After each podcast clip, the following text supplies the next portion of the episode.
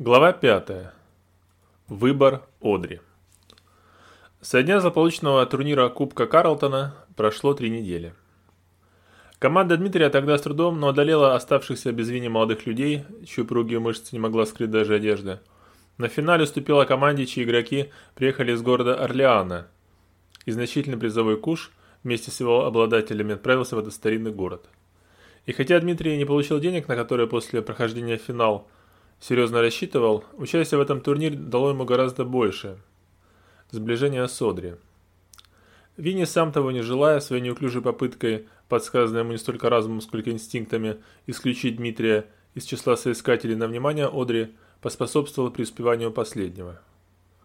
На его фоне, а как оказалось, он мог быть и раздражительным, и нервным, и мнительным, он очень боялся хромоты – Дмитрий выгодно отличался своим благородством, ни разу не позлословив в адрес поверженного соперника. Первую неделю Одри навещала несчастного Винни каждый день, надеясь, что к нему скоро вернутся его жизнелюбие и оптимизм. Однако дни шли за днями, а настроение Винни, чья нога заживала медленно и болезненно, не менялось. Мрачное состояние, в котором он пребывал большую часть времени, периодически прерывалось вспышками гнева, которые обрушивались как на представителей медицинского персонала больницы, куда он был помещен, так и на тех, кто приходил его проведать, и в частности на саму Одри.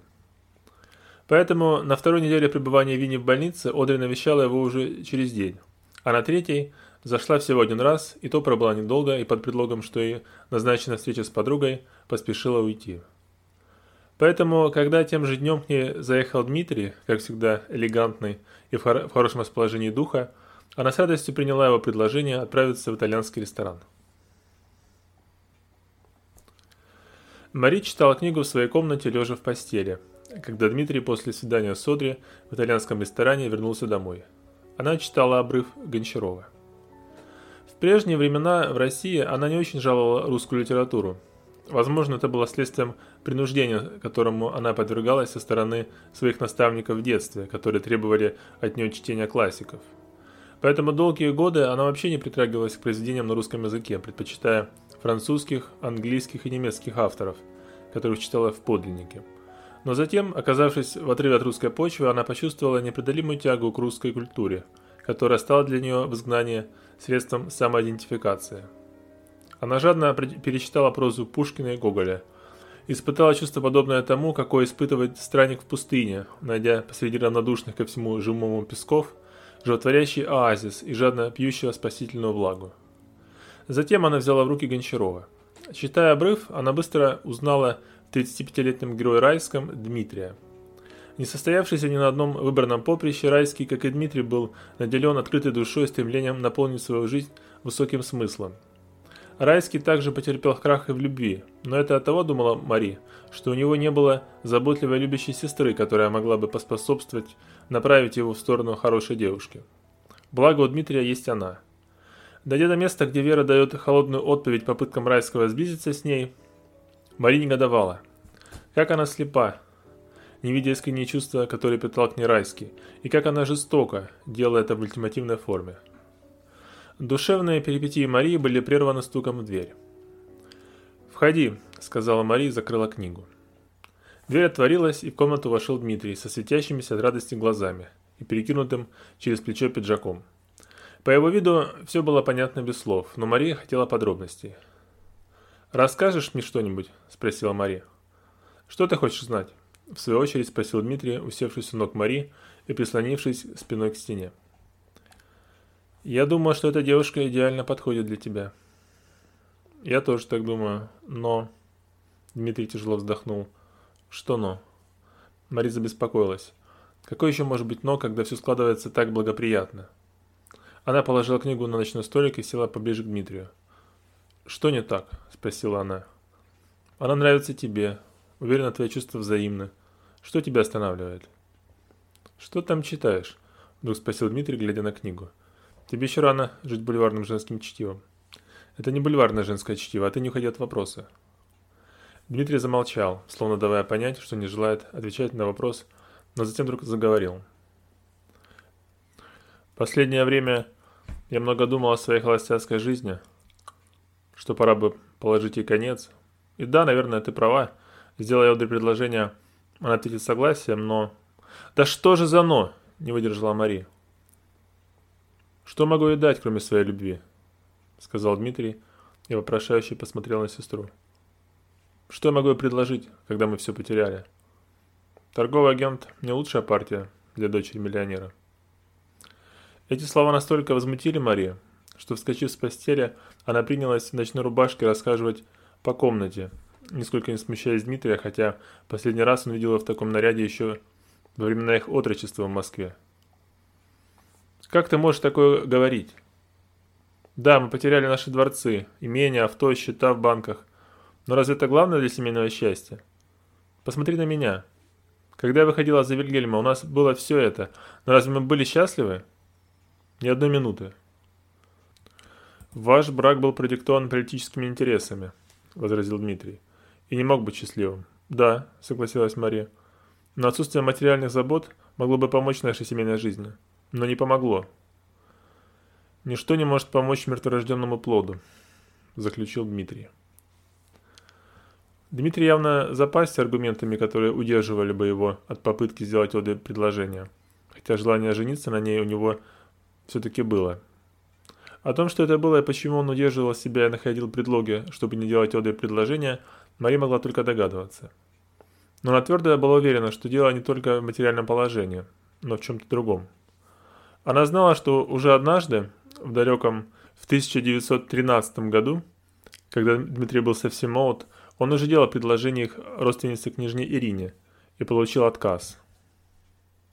Тогда Мари жила в Швеции – и не знала подробностей, только помнила, что когда со своим сыном, четырехлетним Ленартом, она приехала на празднование трехсотлетия дома Романовых и на балу в дворянском собрании спросила брата об этом. Он посуровел и ответил, что не хотел бы это обсуждать ни теперь, ни когда-либо в будущем. Возможно, пережитый отказ был травмой, которую не залечило даже время. Ведь с тех пор в его жизни были женщины, но ни одной из них он так и не сделал предложение. Чтобы помешать ему воздвигать на своем пути преграды, мешавшие ему жениться, нужна была другая тактика, и Мария нашла. Она вдруг успокоилась и, сев рядом с братом, прижалась к его плечу. «Допустим, это так», — сказала она. «С материальной точки зрения ваш брак не будет равноценен. Если бы она вышла за тебя, то вы бы жили на ее средства, вернее, ее семьи». «Спасибо, что просветила», — не без сарказма заметил Дмитрий. А что было бы, если бы мы сохранили все, что имели? Какой прок рассуждать, что было бы? Нет, ты ответь, сказала Мари. Повернув голову, посмотрела брату в глаза. Была бы Одри достойна, чтобы стать твоей женой? Ты прекрасно знаешь, что нет. Мне пришлось бы пойти наперекор воле Ники, и он узнал бы меня из страны, наложив арест на мое имущество. Так может быть, лишившись всего этого, ты получил возможность жениться на ней? Секунду-другую, поразмыслив над этими словами, Дмитрий рассмеялся. Он обнял Мари. «Как ты умеешь все повернуть в нужную сторону?» «Приходится», — ответила Мари, грустно добавила. «Иначе не выживешь». Уверенность Дмитрия, что Ода ответит согласием на его предложение, не было пустым похвальством. Хотя на самом деле он изрядно переживал в тот вечер, когда повез ее уже полюбившийся итальянский ресторан, где и попросил ее руки. Одри ответила согласием. И тут же заговорила об организации свадьбы, причем заговорила с таким знанием дела, словно об этом уже давно думала. В итоге со стороны Одри всю организационную сторону взял на себя мистер Уолш, управляющий делами, а со стороны Дмитрия, как и следовало ожидать, таким уполномоченным стала Мари. Дата венчания была назначена на 21 ноября, и должно оно было состояться в Биорице, православном храме. Времени оставалось не так много, а успеть нужно было многое, и одним из главных было вероисповедание Одри, вернее его смена. О том, что она уже не протестантка, а православная, ее семья узнала уже постфактум в письме, в котором помимо даты венчания, имен родственников и друзей, семьи которых Одри хотела бы видеть на церемонии, она как бы незначай заметила, что отныне придерживается другой веры, и отныне ее зовут Анна. Хотя, конечно, для домашних она остается Одри.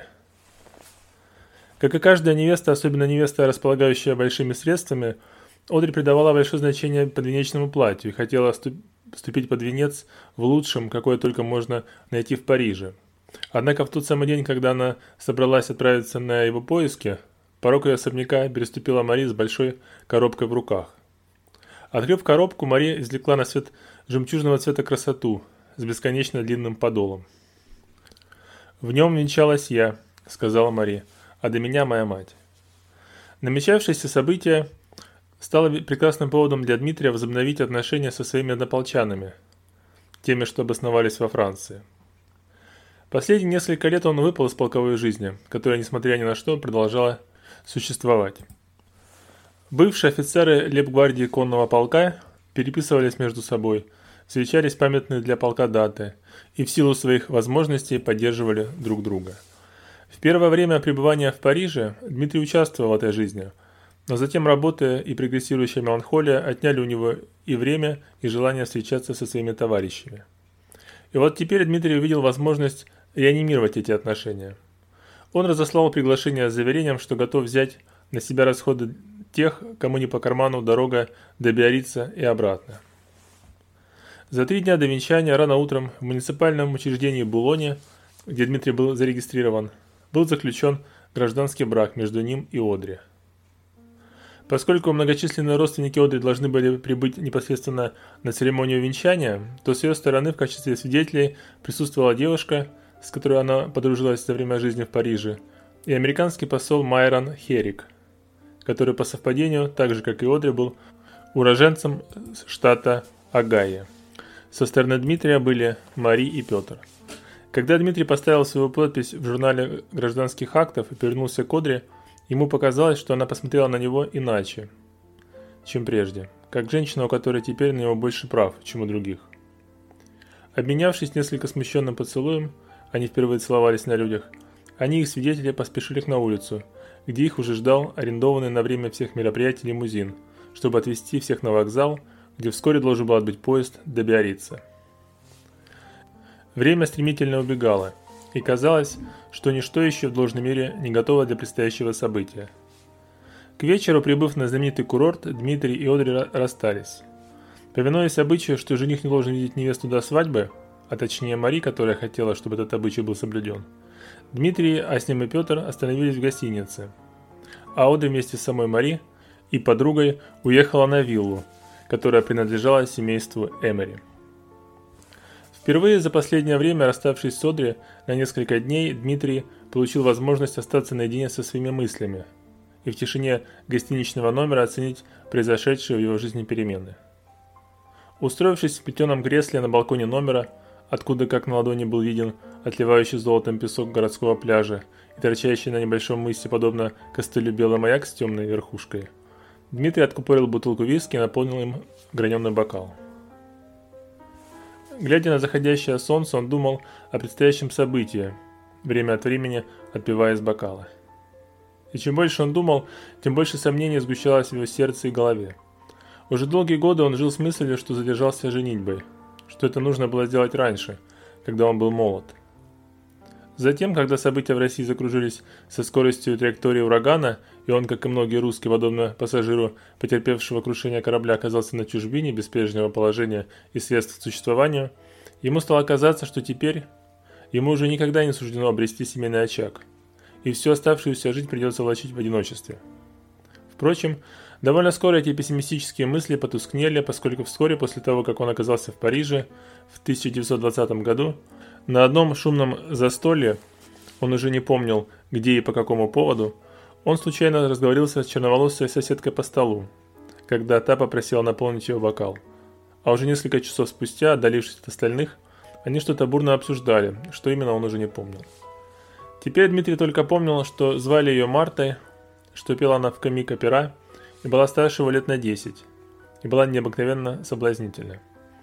Он не без удовольствия вспомнил, как через несколько дней после их знакомства он навестил ее в квартире, которую она снимала, и как не допив чая, оборвав какую-то пустую беседу, они буквально набросились друг на друга и с каким-то ожесточением отдались друг другу. Конечно, он понимал, как и она, что им не суждено долго быть вместе. Но жизнь Марта на какое-то время заглушила чувство ноющей боли от опостылевшего одиночества. Она же вскоре познакомила его с Шанель. Но сейчас об этом вспоминать не хотел.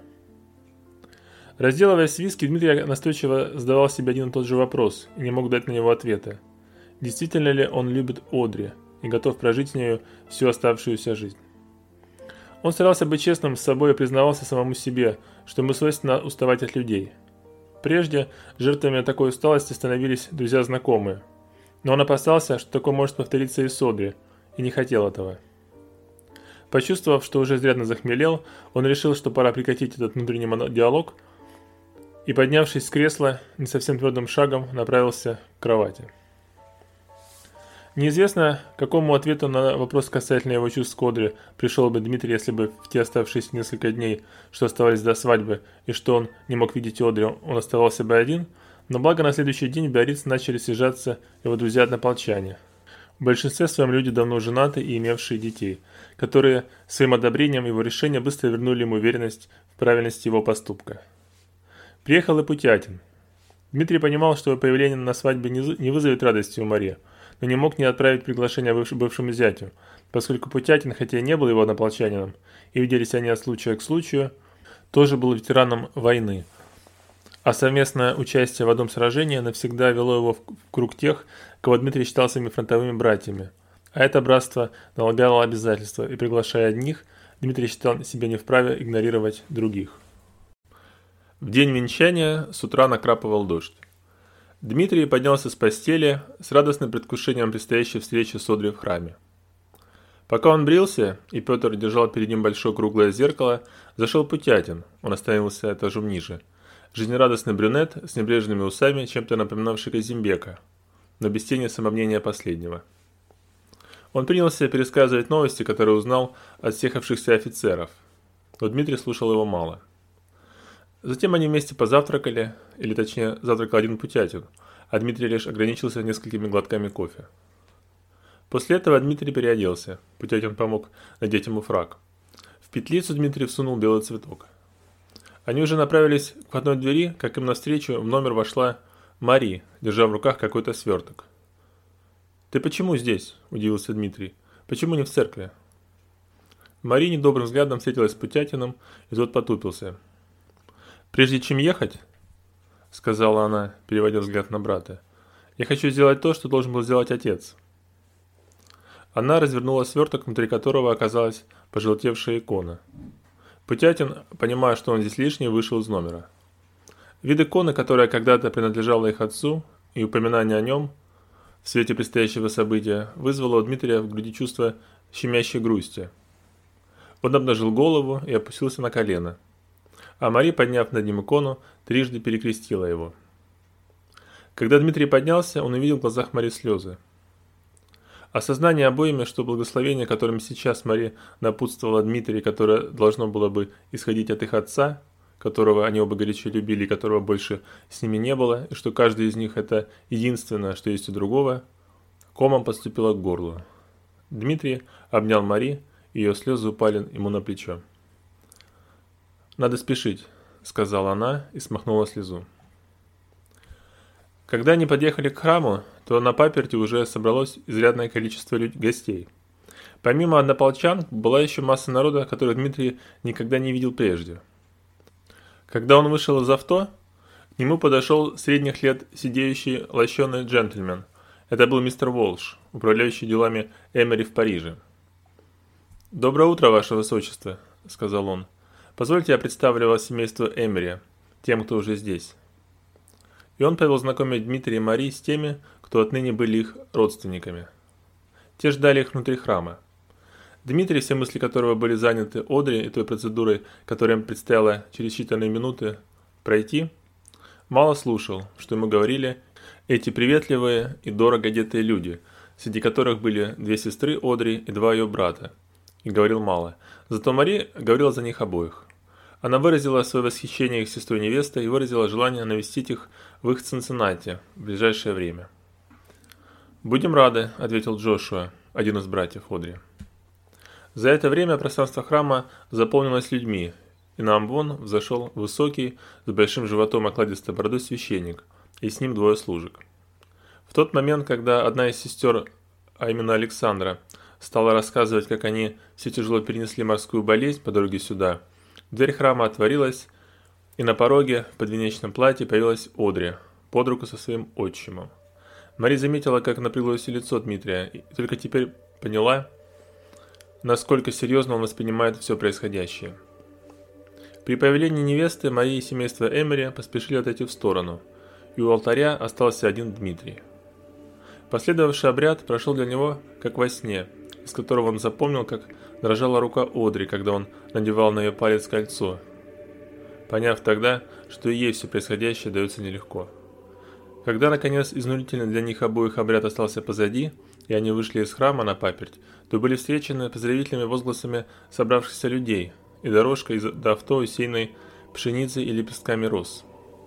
Оказавшись на заднем сиденье авто, которое должно было отвезти их на виллу Эмери, где должно было пройти празднование, Дмитрий и Одри впервые за утро с облегчением вздохнули.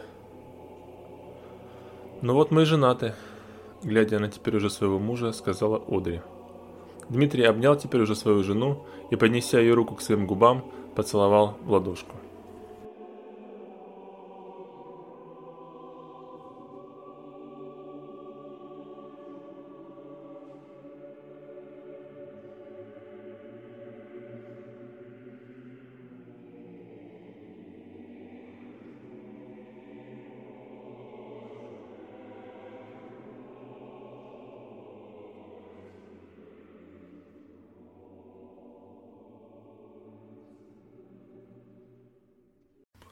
На следующее утро Дмитрий и Одри на поезде уехали в Марсель, чтобы оттуда на пароходе отплыть в Грецию, где должны были провести медовый месяц.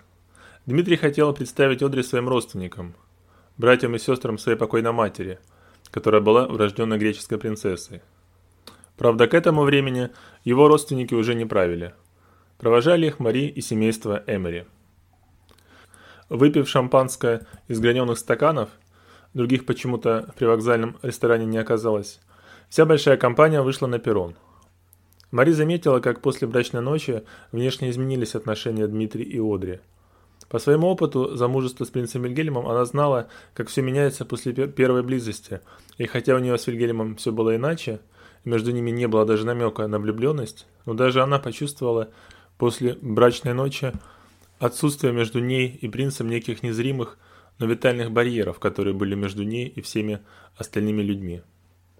У Дмитрия же с Одри все было еще более очевидно. Теперь они все время держались за руки, часто касались друг друга, и несмотря на то, что провожавшие, не замолкаем, что-то говорили, они на самом деле смотрели и слушали только друг друга. Мари была достаточно чутка и понимала, что отныне у них была непреодолимая потребность заниматься любовью 24 часа в сутки. И все, что они хотели сейчас, так это поскорее отделаться от своих провожавших и уединиться в своем купе. Наконец поезд подошел к перрону, и молодожены, в последний раз обнявшись и поцеловавшись со своими родственниками, зашли в вагон. Когда Мари наблюдала за ними через оконные стекла, когда они шли по коридору, в груди у нее защемило. Она почувствовала, что сейчас, после того, как поезд тронется и Дмитрий на целый месяц покинет Францию, она останется совершенно одна в своем особняке. Слезы уже готовы были окутать ее глаза, но она быстро взяла себя в руки, поскольку в этот момент Дмитрий и Одри выглянули из окна и помахали ей и остальным. Мари замахала в ответ, стараясь делать это как можно бодрее. Раздался гудок, затем другой, и вскоре колеса состава завертелись, набирая скорость. Из их купе Дмитрий впервые вышел уже когда поезд подъезжал к Тулузе, и было это в три часа пополудня. Приспустив оконное стекло, и, облокотившись на него, он закурил. В это время из соседних купе повалили пассажиры с чемоданами, которые гуськом направились по коридору к тамбуру. Дмитрий отвернулся, не желая портить свое сладостное состояние, в котором пребывал после беспрерывного трехчасового заточения Содри, озабоченным выражением лиц, как обычно бывает у выходящих пассажиров – но состояние отрешенности продолжалось недолго, поскольку вскоре он почувствовал неприятный толчок между лопаток, по-видимому, какой-то кладью. Он обернулся, чтобы укорить человека, доставившего ему неудовольствие, но тут радостно воскликнул, увидев знакомое молодое лицо с усами-щеточкой. «Ба! Казимбек!» «Ваше Высочество», — учтиво ответил тот. «Прошу прощения». Он прижал к груди саквояж, которым задел своего визави. Сдержанность Казимбека удивила Дмитрия. Он ожидал более приветливой ответной реакции, но решил не обращать на это внимания. «Куда же ты пропал? Я ждал, что ты зайдешь». «Я заходил к вам». «Когда?» «Месяц, может, полтора назад, но вас не было». «Наверное, ты заходил, когда я уже перебрался к Мари». «Мне так и сказали». Холодно ответствовал Казимбек. Шедший за Казимбеком месье с массивным чемоданом, вежливым хлопком по плечу, дал понять Александру, что тот загораживает ему путь. Казимбек и Дмитрий прижались к окну. «Зачем ты приехал в Тулузу?» «Навестить наш Мударовский очаг». И несмотря на то, что мударовский лидер всем своим видом и интонацией голоса давал понять, что не хочет разговаривать, а хочет поскорее сойти с поезда, Дмитрий его не отпускал. «Постой минутку», — сказал Дмитрий и скрылся в купе. Казибек порвался уйти, тем более, что проход уже почти освободился, а до отбытия поезда оставалось не так много времени. Но врожденный пиетет перед представителями императорской фамилии не позволял ему этого сделать. Дверь купе отворилась, и Дмитрий вернулся в коридор, но не один, а с Одри. «Познакомься», — сказал ей Дмитрий. «Александр Казимбек, один из самых блестящих русских молодых людей». Казимбек сразу оценил внешность Одри и ее принадлежность к богатому сословию. Он поцеловал ей руку. «Наслышана о вашем союзе», — сказала она из вежливости. «И, наверное, по большей части от его высочества», — ответил Казимбек. Одри смущенно улыбнулась. «Как поживает Светлана?» — спросил Дмитрий. «У моей жены одни хлопоты», — ответил Казимбек. «Наша дочь Нади». Одри, видя, что Казимбеку неловко прерывать расспросы Дмитрия, но уже пора было бы сойти, обратилась к мужу. «Милый, кажется, мы задерживаем Александра». Только тут Дмитрий сообразил, что внезапно нахлынувший на него словоохотливостью, он все это время задерживал Казимбека. И за это время в вагон уже зашли новые пассажиры. Он устыдился своей невнимательности и поспешно пожал Казимбеку руку. Тот учтиво кивнул ему и Одри и поспешил к выходу. Когда Казимбек уже был на перроне, Дмитрий окликнул его. «Через месяц зайди к нам на...» Он запнулся, вспоминая адрес. «Ренуар 44», — досказал им Одри. Лицо Казимбека просияло, и на нем впервые за время их разговора появилась улыбка. Засвистел гудок паровоза, и колеса состава завертелись. Дмитрий и Одри, обнявшись, на прощание помахали Казимбеку. Проводив взглядом поезд, Казимбек поправил свой котелок и, приложив саквояж из одной руки в другую, в приподнятом настроении пошел в сторону здания вокзала.